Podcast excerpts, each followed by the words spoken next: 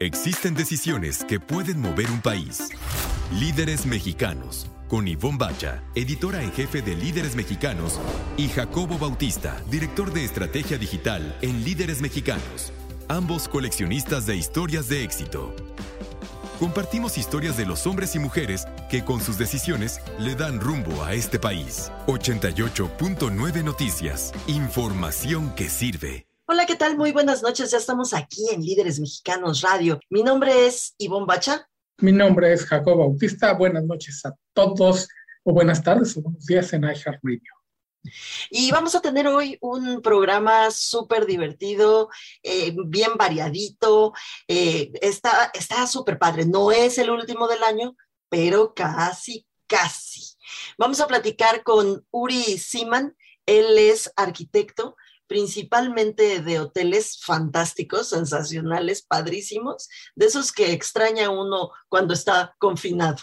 Platicaremos también con Juan Pablo Murra, rector de profesional y posgrado del TEC de Monterrey, que nos viene a hablar de uno de sus rankings donde el TEC sale tiene al tope así en el mundo mundial. Vamos a escuchar también a nuestra super expertaza en imagen, Gisela Méndez. Y les vamos a platicar cómo estuvo nuestro 30 aniversario. Fue, estuvo fantástico. Estuvo bien padre, estuvo sobre todo, pues es de los primeros eventos que hacemos eh, presenciales después de, esta, de este confinamiento. Entonces, sí, sí, estuvo re padre. Y finalmente, Jacobo, pues vamos a recomendarles algo que ver, ¿no? Sí, vamos a recomendarles únicamente una película, la que viene a salvar a la industria. Y, y yo no estoy muy de acuerdo, pero van a ver. Está padre, está padre, es una recomendación además para que salgan y apoyen a la industria cinematográfica, a los cines, por favor, se los pedimos.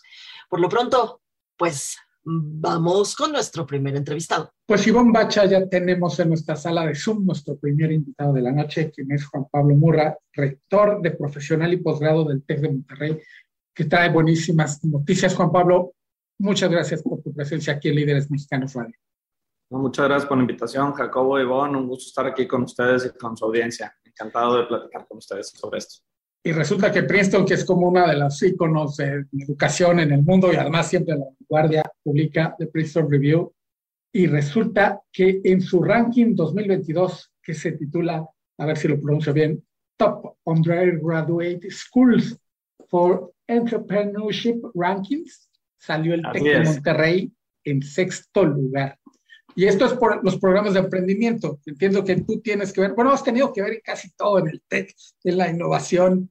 Y este, cuéntanos qué es lo que vieron ustedes, qué es lo que están haciendo para que salgan tan alto en un ranking tan importante eh, a nivel mundial. Sí, muchas gracias, Jacobo. Eh, a ver, el, el emprendimiento ha sido parte del DNA y de la misión y de la aspiración del Tecnológico Monterrey casi desde su fundación, eh, aunque cuando se fundó el TEC hace más de 80, casi 80 años, eh, era un tema más de empresarial. Ah, desde los finales de los 70 introdujimos por primera vez la materia de emprendimiento y desde ahí nos hemos abocado a, en nuestros programas formativos, no solo desarrollar personas con las capacidades y las habilidades para salir a tener una buena carrera profesional en diferentes organizaciones, sino a ser emprendedores a lo largo de, su vida.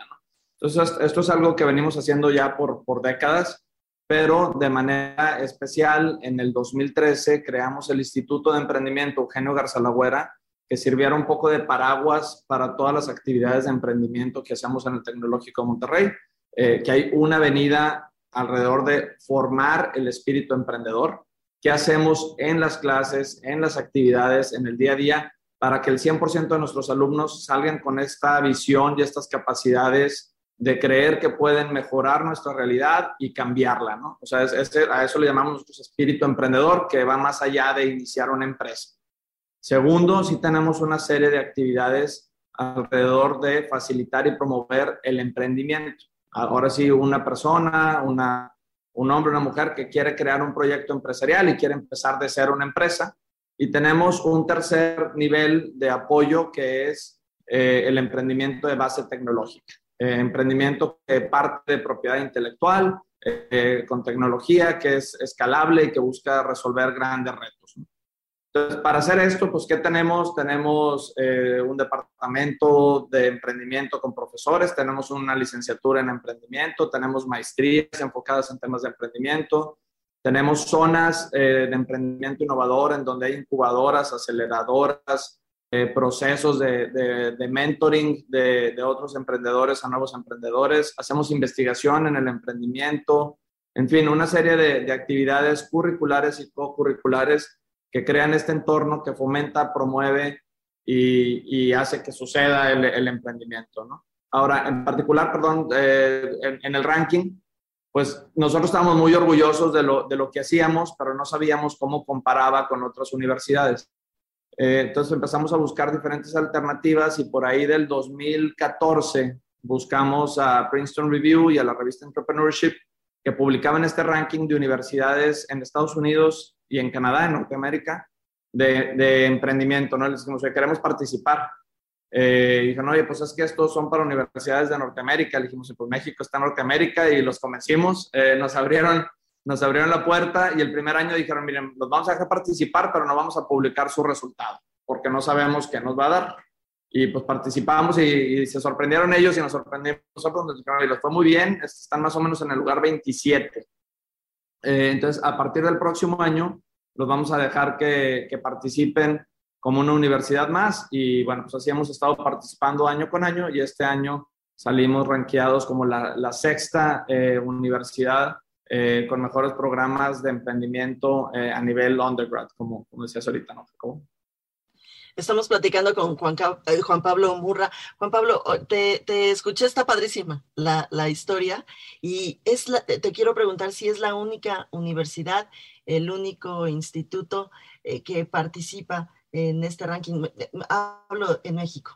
Sí, de México somos hasta ahorita la única que participa. Eh, hay universidades de Estados Unidos, hay universidades eh, de Canadá y entiendo ya hay una universidad más de fuera de Estados Unidos. Ahorita a ver si aquí consigo el, lugar de donde es, pero de, de, de México y de incluso de América Latina somos la única. Bueno, sí, porque además te habían dicho que era de Norteamérica, así que pues lo hice, fue una muy buena jugada eso de México, pero para quienes, pero para quienes nos están escuchando de otras instituciones, deberían de ponerse las pilas también y entrarle a este asunto, porque sin duda alguna el emprendimiento es eh, importantísimo. Eh, en México eh, a mí me ha impresionado siempre, cada vez que nos metemos en este tema, en líderes mexicanos, me impresiona cada vez más el, el, el tamaño de, del tema en, en nuestro país. Somos, eh, somos un país de, pues, donde hay muchísimos, muchísimos emprendedores. De hecho, pues nuestros presidentes, nuestros directores generales en líderes mexicanos, eso es lo que son finalmente, ¿no? Son, son emprendedores. Así que, este, pues muchísimas felicidades. Qué bueno que lo hacen, que lo están haciendo al interior del, de, del TEC. Y entiendo yo que esto que están haciendo, estos esfuerzos académicos, son transversales, ¿verdad? Son para todas las carreras, para todo, en todos lados se va sintiendo este asunto del emprendimiento. Así es, Ivonne, y concuerdo contigo que ojalá más universidades mexicanas se animen a participar en el ranking. Sabemos que muchas de ellas tienen grandes ecosistemas que promueven el emprendimiento. Los rankings luego son controversiales, pero si lo ves como una herramienta de mejora y de retroalimentación, donde tú les das información y te dicen, oye, en esto lo haces muy bien, acá tienes oportunidades, creo que es una muy buena posibilidad. Y como México tenemos que seguir impulsando el emprendimiento. No hay mejor manera de, de crear valor y valor sostenible y valor compartido que a través del emprendimiento y la, innovación. Eh, en, en, cuanto a nosotros, sin duda es un tema transversal. El Instituto de Emprendimiento Eugenio Garza Lagüera eh, reporta fuera de las escuelas. Nosotros tenemos seis escuelas nacionales, eh, Ingeniería y Ciencias, Negocios, Ciencias Sociales y Gobierno, eh, Medicina y Ciencias de la Salud, Humanidades y Educación y Arquitectura, Arte y Diseño y eh, el instituto está fuera de estas escuelas para asegurar la transversalidad, porque de nuevo queremos que el 100% de los estudiantes del TEC, así hayan estudiado medicina, derecho, mercadotecnia o emprendimiento, desarrollen el espíritu emprendedor.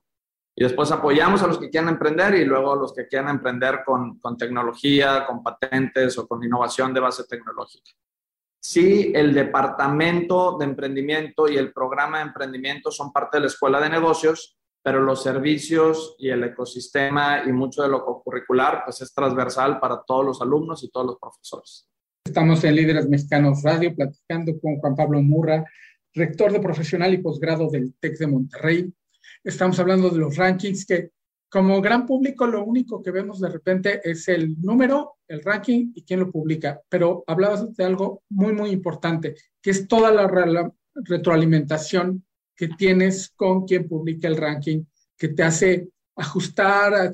Luego entiendo que hay muchas cosas de como papeleo de, ah, necesitan tanta más para ver lo que estamos haciendo, porque uno se puede ir dentro de sus organizaciones, pues no a ciegas, sino trabajando con lo que a uno le da resultado, pero medirlo a escala global creo que es lo más importante. Y háblanos un poquito más de todo este intercambio que hay en este caso con The Princeton Review para ir ajustando, viendo qué falta y viendo los retos y hasta dónde se puede llegar, porque obviamente el, objetivo pues, es estar más arriba y ser más competitivo, porque eso significa que tu comunidad, o sea, tus alumnos, van a estar mejor preparados para el futuro. Sin duda. Eh, mira, el proceso de los, de los rankings, cada uno tiene su, su metodología, sus criterios. Eh, hay unos son más, más numéricos, cuantitativos. Hay algunos que le meten de repente elementos cualitativos. Hay, hay algunos que le meten opinión de otras universidades sobre las otras universidades.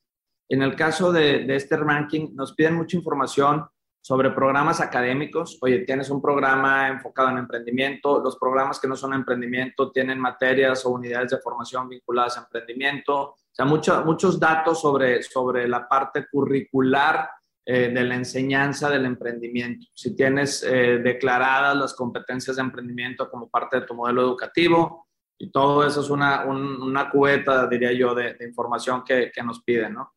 La, segunda es, dame información sobre la participación de emprendimiento de tus estudiantes y de tus profesores. Número de estudiantes que participan en ecosistemas de emprendimiento, números de estudiantes que están participando en alguna startup. En, el TEC y en México tenemos también mucho intraemprendimiento. Eh, personas que dentro de su familia, el negocio de la empresa están creando un nuevo brazo, un spin-off, algo así. Entonces también eso lo documentamos mucho. O sea, gente que ya viene de familias empresarias, pero que quieren crear algo nuevo también nuestros profesores, de, tus profesores, cuántos son emprendedores, cuántos han llevado su investigación o su conocimiento a el mercado a través de alguna empresa. Y luego también nos miden mucho temas de actividades fuera del salón de clase. Oye, ¿qué alumnos participan en hackatones, en premios de emprendimiento, en festivales? Organizamos nosotros eh, una vez al año y encantados de que nos visiten, acaba de noviembre, un festival de emprendimiento que se llama Inc. Monterrey.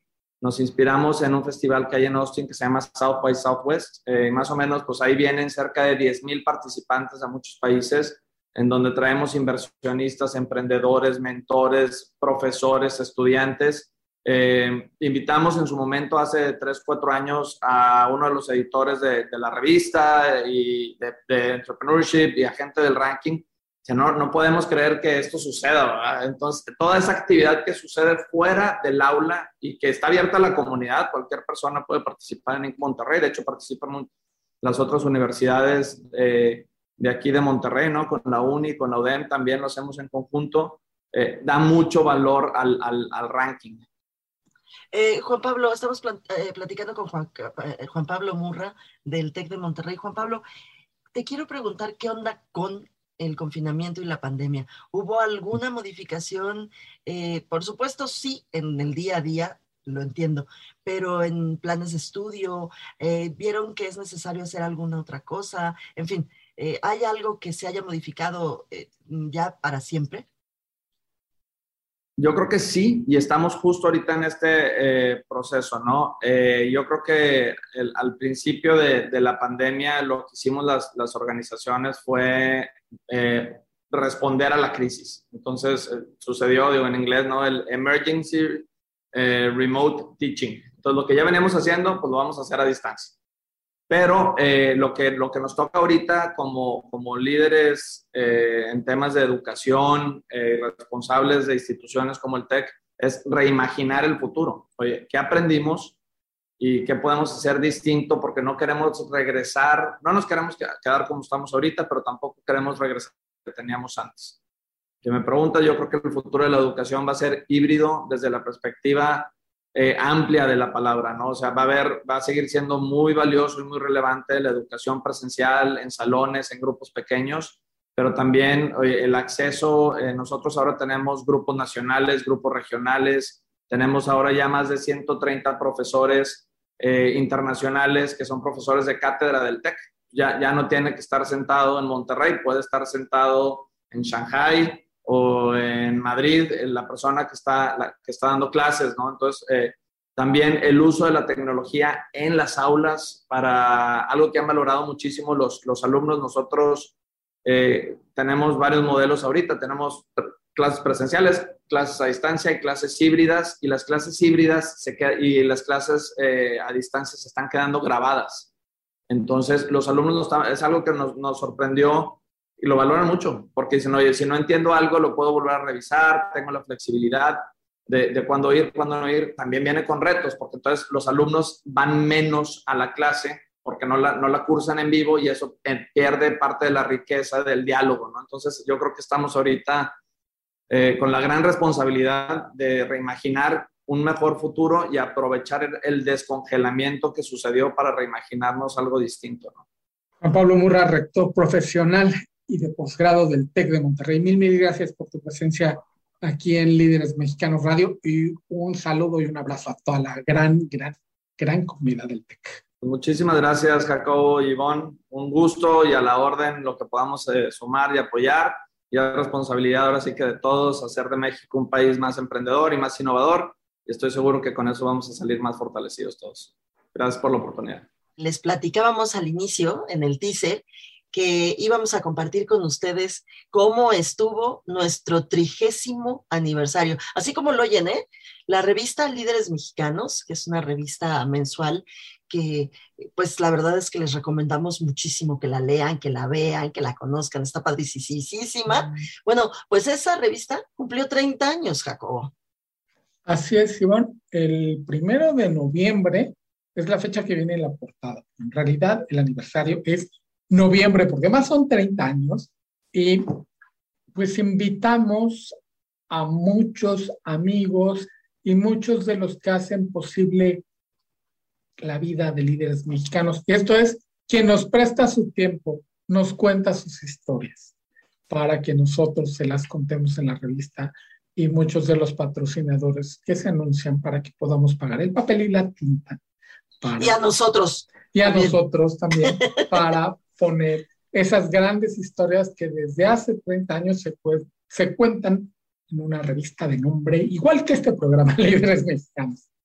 Estuvo bien padre, lo hicimos el 29, el 29 de noviembre, un lunes, además fue el lunes 29 de noviembre, en el Dorito, en la Torre eh, Virreyes. Ahí lo hicimos en un salón eh, fue, la verdad es que sí fue mucha gente, estuvo bien llenito, lo cual nos da muchísimo gusto. Es nuestro primer evento así presencial eh, que nos atrevimos a hacer y así que nos dio muchísimo gusto verlo tan, tan lleno, ¿no? Con, con tanta gente que, que fue a felicitarnos, que fue a pasar un ratito con nosotros. Eh, ahí en, les decía yo, en Espacio Virreyes, en, en, en, el Dorito, en la noche. Y hablaste, hablaron nuestros jefes, Jorge Raúl Ferraes, y Ivonne, tú casi me haces llorar con tu, con tu recuento de un par de anécdotas muy lindas de, de lo que es líderes mexicanos, que además nosotros le hemos dedicado, no estuvimos cuando inició, no estuvimos los primeros que será seis, siete años, diez, y llevamos casi veinte.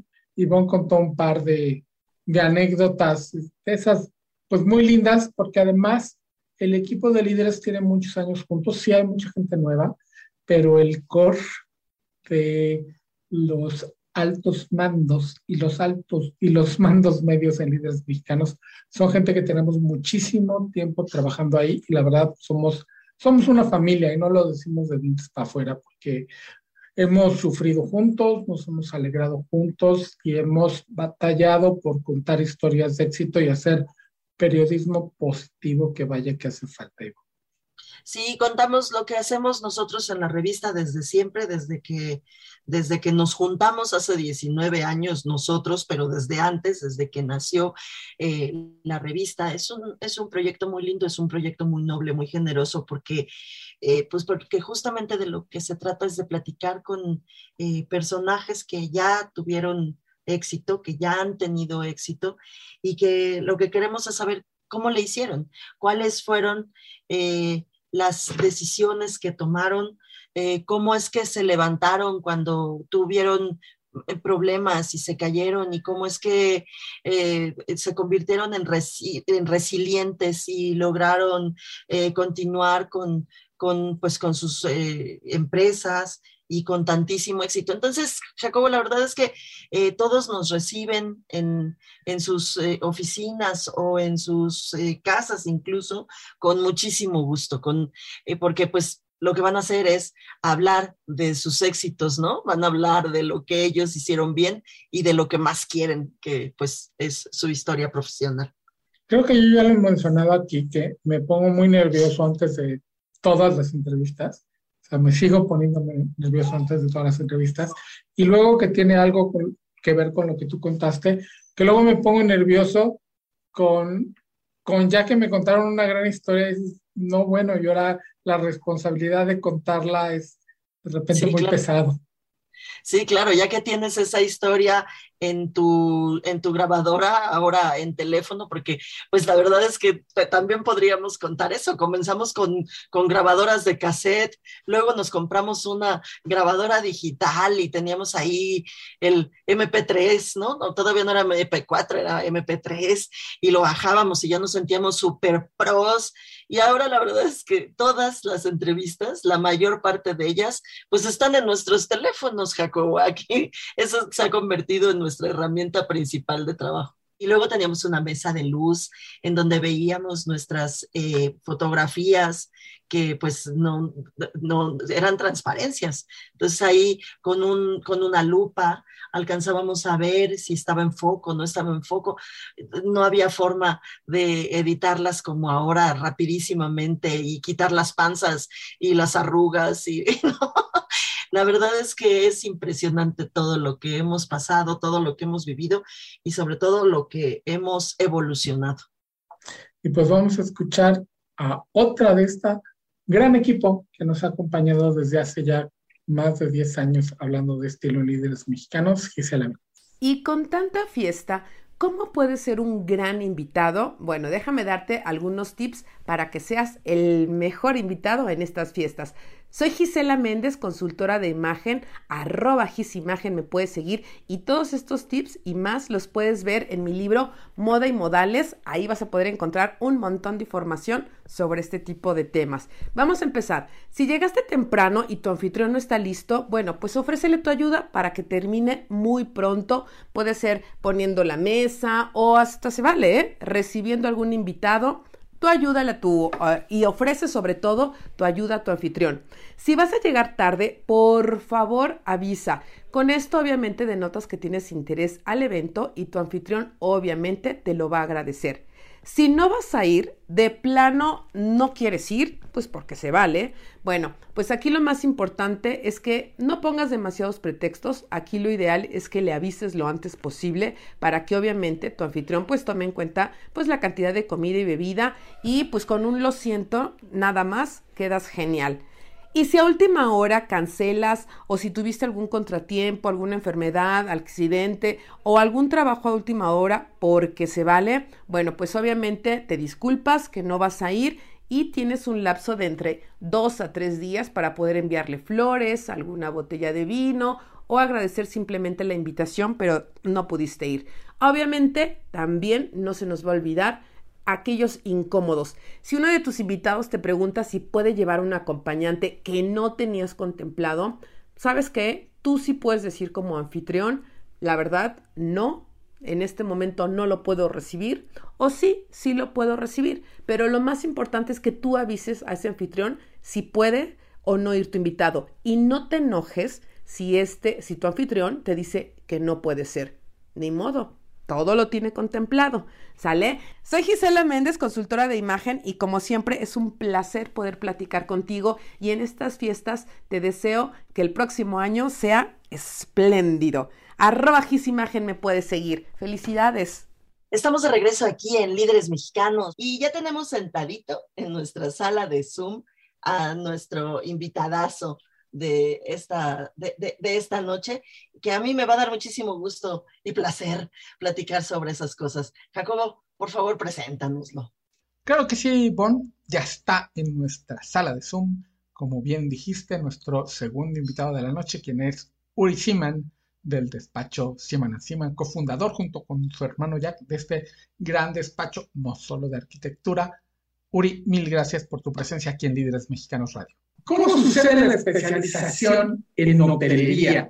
Que además la hotelería siento que ha sufrido venturosamente, no tanto sufrido, se ha transformado más bien hacia buscar, no sé si lo espectacular o lo instagramable, que ustedes, por cierto, hacen, yo creo que desde antes del Instagram, muy bien.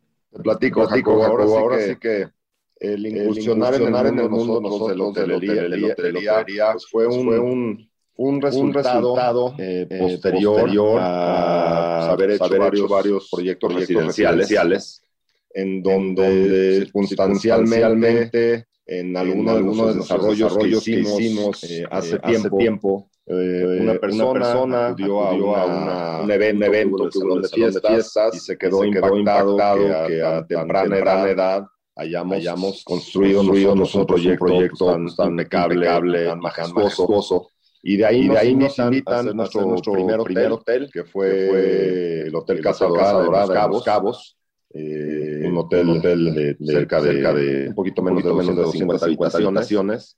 Y pues ahí, pues ahí, ahí funcionamos, en el mundo de la hotelería, como, como, un resultado de algo, de algo inesperado, realmente, ¿no? Nosotros, nosotros estábamos, estábamos en, en, otro, en nicho el cual, el cual aún seguimos, seguimos pero, pero, ahí es, ahí es donde empieza todo, toda la magia, todo el show, show en hotelería.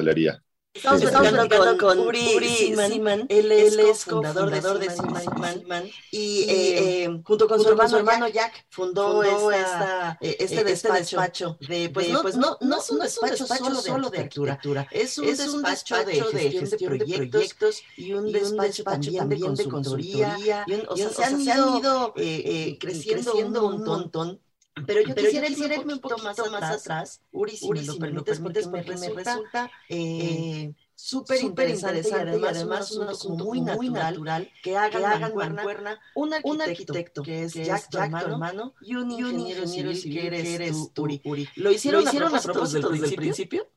No, no, realmente, realmente mi hermano, estudió, siempre, siempre quiso estudiar arquitectura, empezó, la carrera, carrera la no, no, en Anáhuac, yo empecé, estudiando, contabilidad. Y a la, y a la mitad del camino me di cuenta que, realmente no era, lo que me gustaba, no era mi vocación. Entonces, Entonces, me junto, con, con, mi papá, mi hermano, mi hermano que, que, ya que es, ya que es mi único hermano, hermano, nada más somos él y yo. Él y, yo. y le dije, le dije es que la verdad sí me gusta lo que haces. Me gusta mucho lo que haces tú. Eh, yo creo que me cambio de carrera. Fue donde me dijo, mira, pues, pues yo creo que la tendencia somos una familia muy unida, la verdad Siempre, hemos, tenido, esa virtud, de sus valores. dice, yo, creo que en vez de que seamos, dos arquitectos, que no mejor, si te late, late pues, pues estudia ingeniería, civil. y hacemos, una buena, buena, buena por ahí. Por ahí. Y fue, fue pues, ahí, el, ahí el, Recuerdo, recuerdo como, ayer, ayer yo sentado, en, mi cama, cama platicando con ellos, tomé la decisión de lanzarme a estudiar ingeniería civil para, para tener esa, esa, ese, círculo, cerrado, cerrado, ¿no? Esa, mancuerna, cuerna. Como decimos, hoy, hoy en día nos hacen falta uno o dos hermanos, hermanos más, quizá un, un, un, uno, uno pegado, pegado 100% en la administración y, y, quizá un abogado, abogado ¿no? Que se necesita.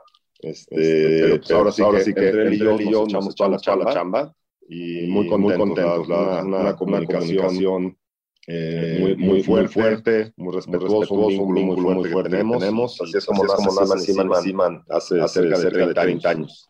2021 es su 30 aniversario. Fueron fundados en 1991 y un camino muy exitoso, Uri. Este, cuéntanos del inicio. O sea, realmente han logrado este, proyectos impresionantes, ya ni decir preciosos, que están la gran mayoría preciosos y, este, y muy jóvenes, ustedes dos.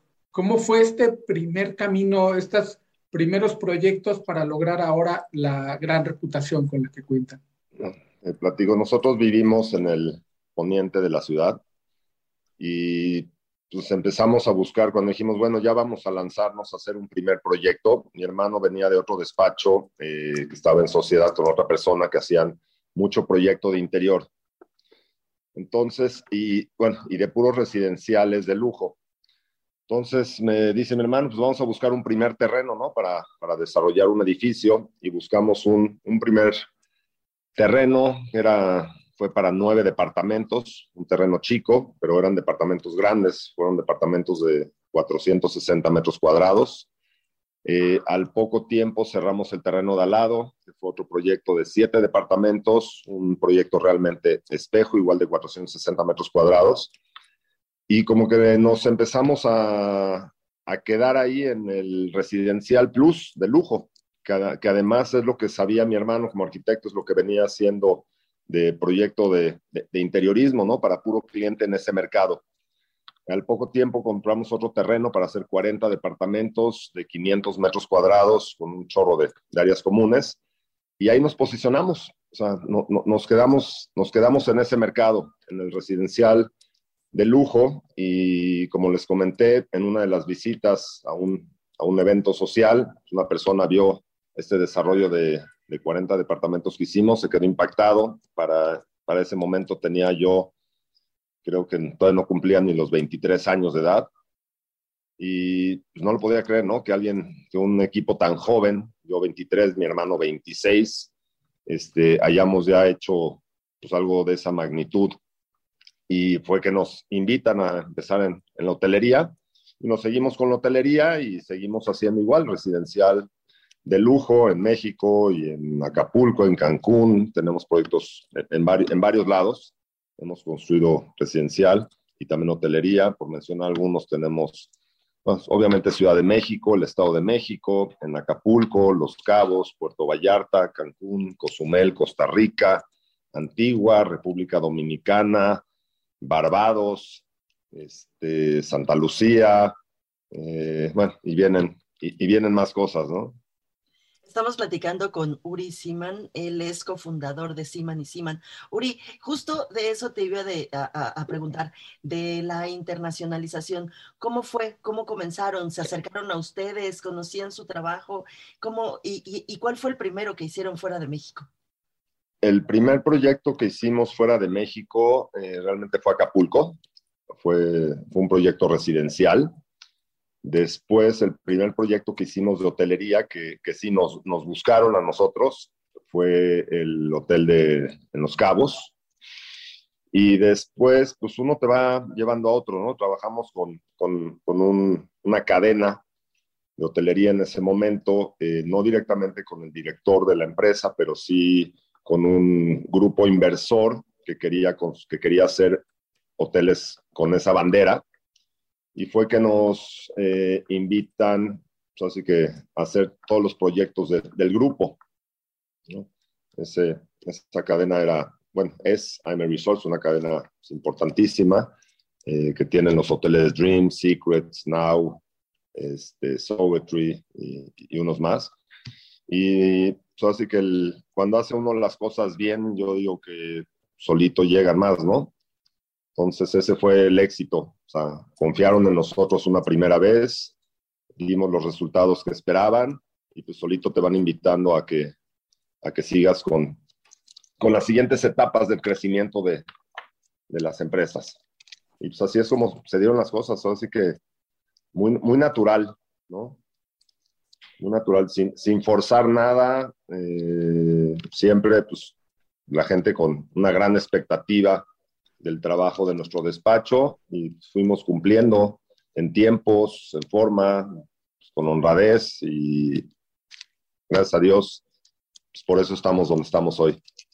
Estamos en Líderes Mexicanos Radio a través del 88.9 Noticias, información que sirve, platicando con Uri Siman de Siman Siman, un despacho de desarrollo de arquitectura y de interiorismo. Ahí me quería detener tantito, Uri porque se han distinguido también por crear estos espectaculares este, por dentro también, y que es una tendencia que ahorita ya sigue todo el mundo, porque ustedes se han distinguido para que uno no se decepcione al entrar a los espacios y también ahí haya el que pues, llamamos el fenómeno wow, cuando uno entra al, a, los, a los espacios interiores. Y bueno, iniciábamos antes de entrar al aire, al, ver la, la, pared que tienes tan espectacular atrás de ti, nos decías que eso es lo que tratan de hacer. Y, este, y se han distinguido también por los grandes interiores, por el diseño de interiores, que ahora está tan de moda, afortunadamente. Es, es correcto, pues así que cada, cada, cada terreno es un, lienzo, ¿no? Eh, la arquitectura pues, es, es, un arte. Y siempre nosotros tratamos de pues, crear conceptos novedosos que, que tengan un, un, impacto en la gente y que, que hagan una diferencia, ¿no?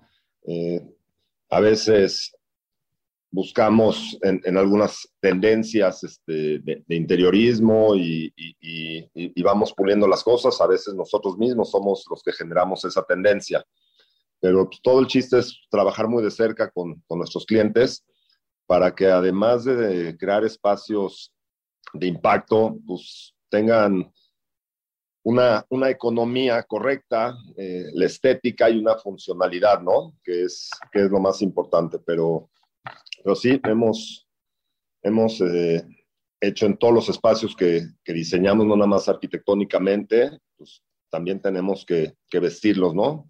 y siempre buscando la mejor experiencia y que haya una buena convivencia para el usuario en, el espacio. Estamos platicando con Uri Siman de Siman y Siman.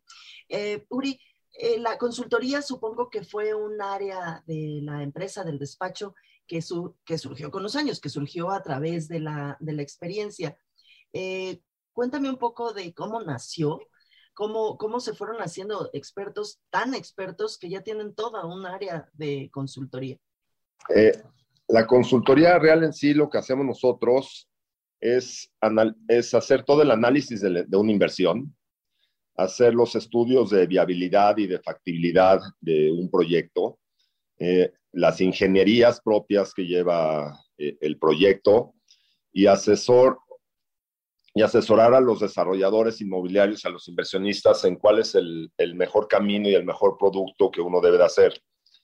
Esto también no es algo que nace posterior en nuestro despacho, sino que es con lo que empezamos, ya que como nosotros lo primero que hicimos fue desde buscar nosotros un terreno para desarrollar y no, no empezamos en que nos hayan buscado nada más para que les hagamos el proyecto arquitectónico y la construcción, entonces, pues, desde que tienes un terreno, pues, tienes que hacer todo el análisis de pues, qué es lo que conviene hacer ahí, todos los números financieros, eh, toda la, la, planeación financiera y administrativa del negocio, toda la estrategia fiscal, la estrategia legal, eh, todo lo administrativo, ¿no? Entonces, nace con e, esa área de consultoría realmente nace desde nuestro primer proyecto, en donde mi hermano y yo tuvimos que hacer ese, ese todo para salir a buscar a los inversionistas capitalistas que confiaran en nosotros para hacer nuestros primeros desarrollos residenciales y pues, entregarle pues, unas corridas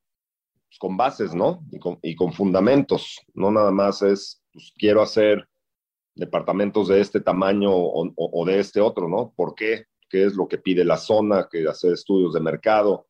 Entonces, de ahí sale realmente todo lo que es el área de consultoría del despacho. Ahora, en, en, la pandemia, siento que revalorizamos, lo hemos hablado mucho en, Líderes Mexicanos Radio, hemos revalorizado los espacios donde pasamos tiempo, ya sea oficina corporativa, mucho más el lugar. Para ustedes sé que cada proyecto, ya que lo entregan, pues es una medallita que guardarás en una, y luego vienen los premios, y lo más importante es el que sigue, el plano que sigue, el terreno que sigue, cómo vislumbras el futuro inmediato de Siman encima? Yo creo que efectivamente la pandemia nos, nos enseñó como, como despacho que la gente aprendió a trabajar y a vivir un poquito más en sus casas. Si bien esto pudiera ser una tendencia que acabará con el tiempo, eh, lo que sí tenemos muy claro es que la gente necesita pues más allá, digamos, de un antecomedor y un comedor en su casa, pues necesita una piscinita, un home office y nada más un, comedor, ¿no? Eh, hay muchos espacios que, que lucen muy bonito en la casa, pero que luego no se usan. Uri, estamos platicando con Uri Siman de Siman y Siman. ¿Dónde los encontramos? Nuestro auditorio, ¿dónde puede eh, ver lo que nosotros ya vimos a través de lo que nos, hicieron favor de enviarnos? ¿Dónde pueden eh, acceder y, pues, comunicarse con ustedes si, si, es necesario? Nosotros estamos en redes sociales, en Instagram como Siman and Siman. Eh, Siman es Z-Y-M-A-N el signo AND y otra vez SIMAN, o nos pueden encontrar en nuestra página de la red que es www.siman-siman.com y o a los teléfonos 5290 1888 estaremos a sus órdenes. Pues muchísimas gracias, Uri, por estos minutos aquí en Líderes Mexicanos. Te deseamos muchísima suerte, cuídate mucho y otra vez mil gracias. No, gracias a ustedes por el espacio. Un placer. Ivonne Bacha les va a hacer una recomendación de una película que ha venido además a tirarle una línea de vida a la industria cinematográfica. Sí, la verdad es que sí le, ha tirado una línea de vida. Estaba, fíjate, lo primero que quiero contarles es que eh, estábamos tratando de conseguir boletos para ir a esa función y se acabaron rapidísimo, se acabaron pero súper rápido y entonces ya no había y estaban agotados y ya no había y estaban agotados y era así como eh, verdaderamente, ya era como de angustia, ¿no? Como, Obviamente, Ivo Bacha está hablando de Spider-Man No Way Home. Sí. Eh, exactamente, estoy hablando de, Spider, de Spider-Man No Way Home. Y finalmente tuvieron que abrir eh, nuevas funciones, lo cual a mí me vino muy bien porque como tú sabes, a mí me gusta ir los domingos como si fuera misa, o sea, bien tempranito.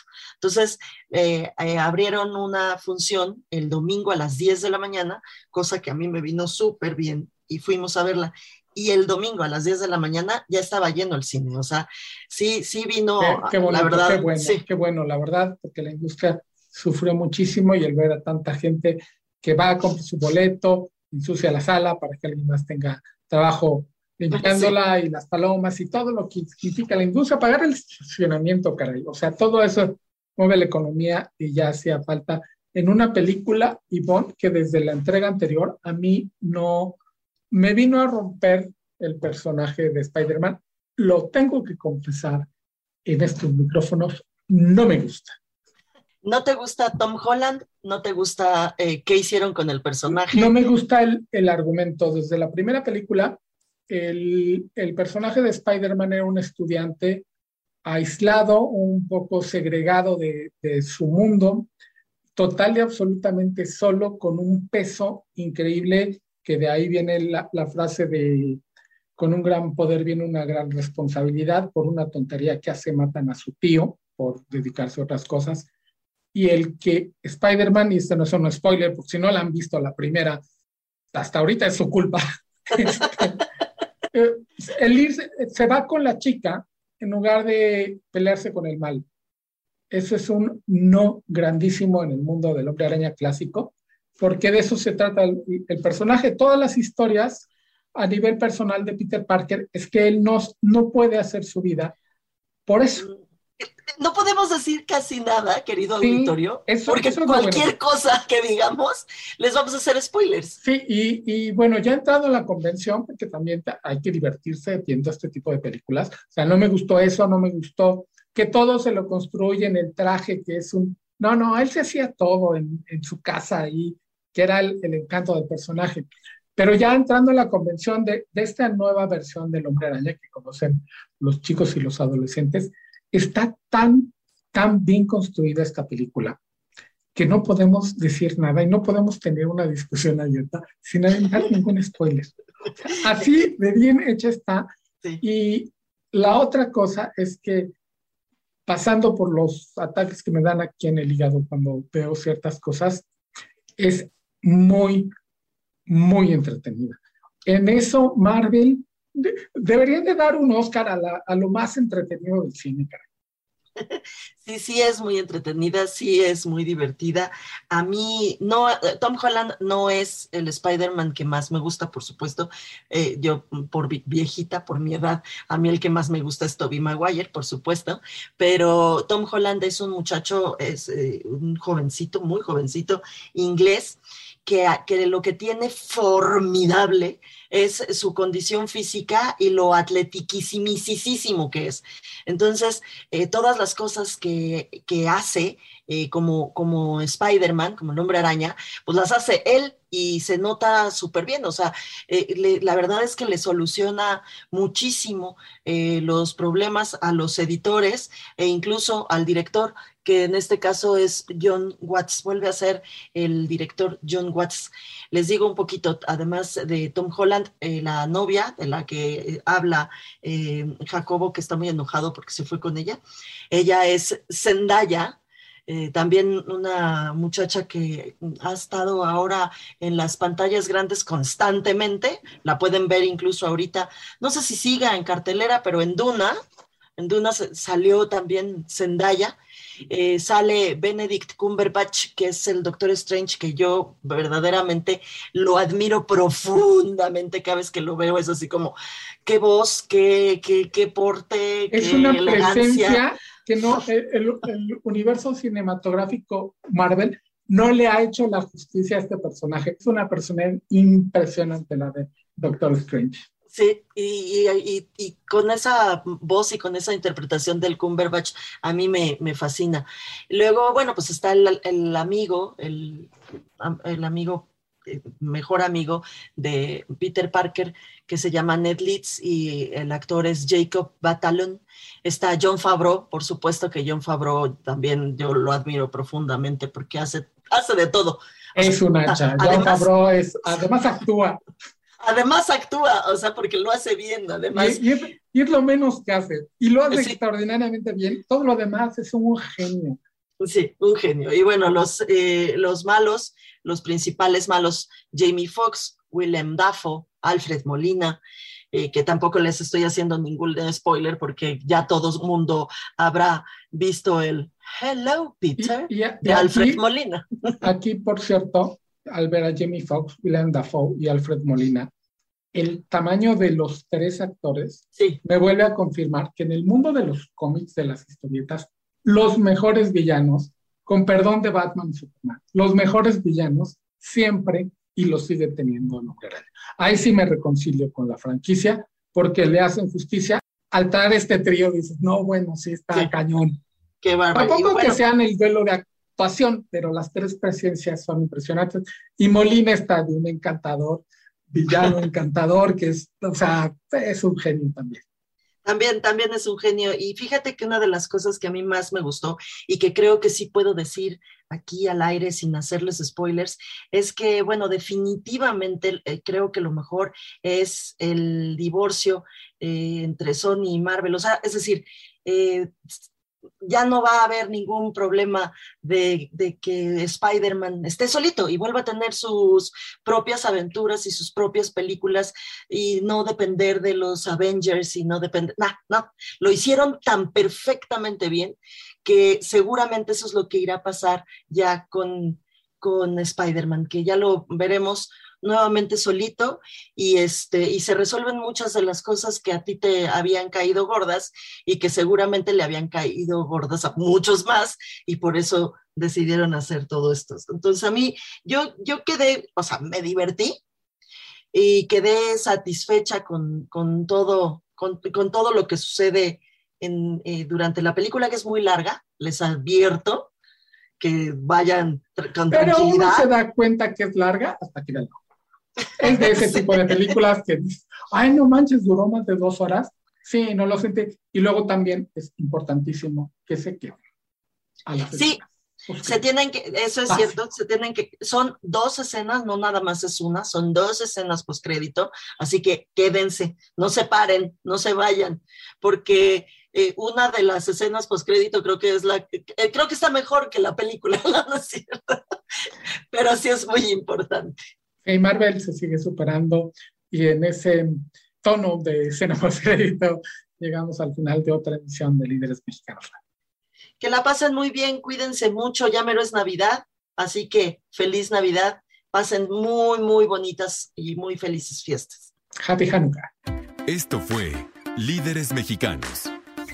Con Ivonne Bacha, editora en jefe de Líderes Mexicanos, y Jacobo Bautista, director de estrategia digital en Líderes Mexicanos. Compartimos historias de los hombres y mujeres que con sus decisiones le dan rumbo a este país. 88.9 Noticias, información que sirve.